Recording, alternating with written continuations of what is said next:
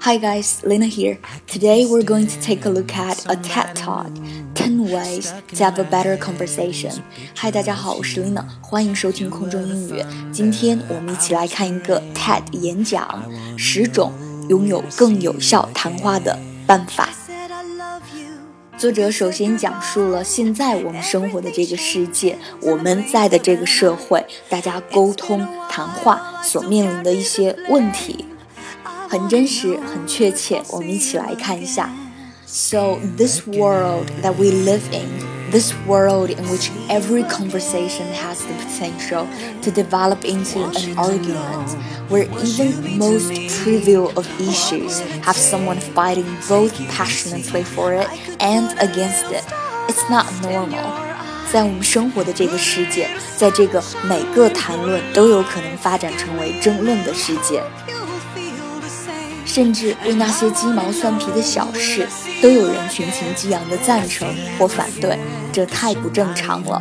这里告诉大家一个词：trivial，就是那一些 not important or serious things，并不重要、并不严重的事情，就是我们翻译成琐碎的事情，叫做 trivial。trivial。We're less likely to compromise, which means we're not listening to each other. And we make decisions about where to live, who to marry, and even who our friends are going to be, based on what we already believe. 我们更不倾向于妥协，这意味着我们没有倾听彼此。我们做的各种决定，选择生活在何处，与谁结婚，甚至和谁交朋友，都只基于我们已有的信念。 Again, that means we're not listening to each other. A conversation requires a balance between talking and listening, and somewhere along the way, we lost that balance. 再重复一遍，这说明我们没有倾听彼此。交谈需要平衡的讲述和倾听，而不知怎么的，我们渐渐失掉了这种平衡。Now, part of that is due to technology the smartphones that you all either have in your hands or close enough that you could grab them really quickly.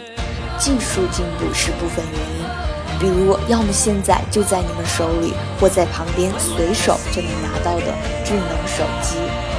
这位演讲者，Selas Hedo，是一名经验丰富的主持人以及作家，他有自己独特的一套谈话经，跟以往我们常听到的点头、去看着别人的眼睛表示呃你的兴趣，对别人的谈话表示你的兴趣这些建议不同。我们来看一看他的十个 tips。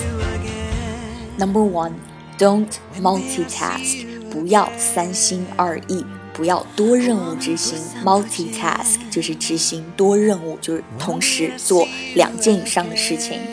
And I don't mean just set on your cell phone or your tablet or your car keys or whatever is in your hand. I mean, be present. Be in that moment. Don't think about your argument you had with your boss. Don't think about what you're going to have for dinner. If you want to get out of the conversation, get out of the conversation, but don't be half in it and half out of it. 进入你正在谈话的情景当中，不要想着刚才和老板的争吵，不要想着你晚饭要吃什么。如果你想要离开这个谈话，就离开，不要又想着谈话，而又想着其他的事情。Tip number two, don't pontificate. 不要好为人师。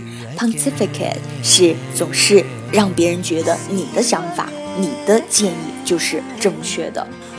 If you want to state your opinion without any opportunity for response or argument or pushback or growth, write a blog. 如果你想要表达自己的看法，又不想留下任何机会让别人去回应、争论、反驳，或者是自己在成长的话，那你可以写博客去。You need to enter every conversation assuming that you have something to learn. 你需要在进入每一次交流时都假定自己可以学到一些东西。True listening requires a setting aside of oneself, and sometimes that means setting aside your personal opinion. 真正的倾听需要把自己放在一边，有时候这意味着把你的个人观点放在一边，去真正的去听别人说的话。 Tip number three. Use open-ended questions. 使用开放式的提问。Start your questions with who, what, when, where, why, or how. 以谁、什么、何时、何地、为什么或如何开始你的提问，让对方去描述，对方才是了解情景的人。你可以试着这样去问：哎，那是什么样子的？你感觉怎么样？因为这样一来，对方可能需要停下来想一想，而你会得到更有意思的回答。Tip number four: Go with the flow，顺其自然。Stories and ideas are going to come to you. You need to let them come and let them go. 故事和想法总会不断的向你涌来，但即便无法阻止，也不要让他们过多的在头脑当中逗留。Tip number five: If you don't know, say that you don't know. 如果你不知道，就告诉别人你不知道。Talk should not be cheap. 谈话应该是负责任的行为。Tip number six: Don't equate your experience with others. 不要把自己的经历和其他人比较。It's not the same. It is never the same. All experiences are individual, and more importantly, it is not about you. You don't need to take that moment to prove how amazing you are or how much you've suffered. 这不一样的，永远不可能一样。 任何经历都是独一无二的，而且更重要的是，这不是在谈论你的事，你不需要在此刻证明你多么能干，或者你经受了多少痛苦。Tip number seven: Try not to repeat yourself. 尽量别重复自己的话。It's condescending and it's really boring, and we tend to do it a lot, especially in work conversations or in conversations with our kids. We have a point to make, so we just keep rephrasing it over and over. Don't do that. 这很咄咄逼人，也很无聊。如果你不断的重复自己的话，但我们很容易这样做，尤其是在工作和孩子的交谈中。Tip number eight: Stay out of the weeds. Weeds 本身指的是大麻，在这里是，在这里是指啊废话，别说废话，只说重点。 说白了，没人在乎。So what they care about is you. They care about what you are like what you have in common. So forget the details, leave them out. 对方真正关注的是你，他们关心你是什么样的人，和你有什么共同点，所以不要说那些细节了，不用管他们。Tip number nine: listen，认真倾听。 If your mouth is open, you're not learning. 如果你嘴不停，一直在讲话，你是学不到东西的。Tip number ten: Be brave，要简明扼要。A good conversation is like a mini skirt, short enough to retain interest, but long enough to cover the subject.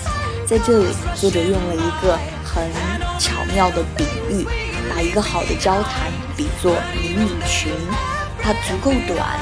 又能够吸引人，又足够长，又能够包纳主体。Be interested in other people. Go out, talk to people, listen to people, and most importantly, be prepared to be amazed. 在这里，作者重述了要假定每一个谈话，there is something that you can learn from.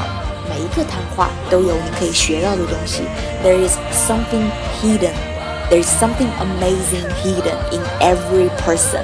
每一个人都有隐藏的你没你还没有觉察到的精彩。这样子的话，你永远都可以准备好大吃一惊，收获到意想不到的惊喜。想要查看完整视频演讲的小伙伴，可以点开正文下方的视频链接进行观看。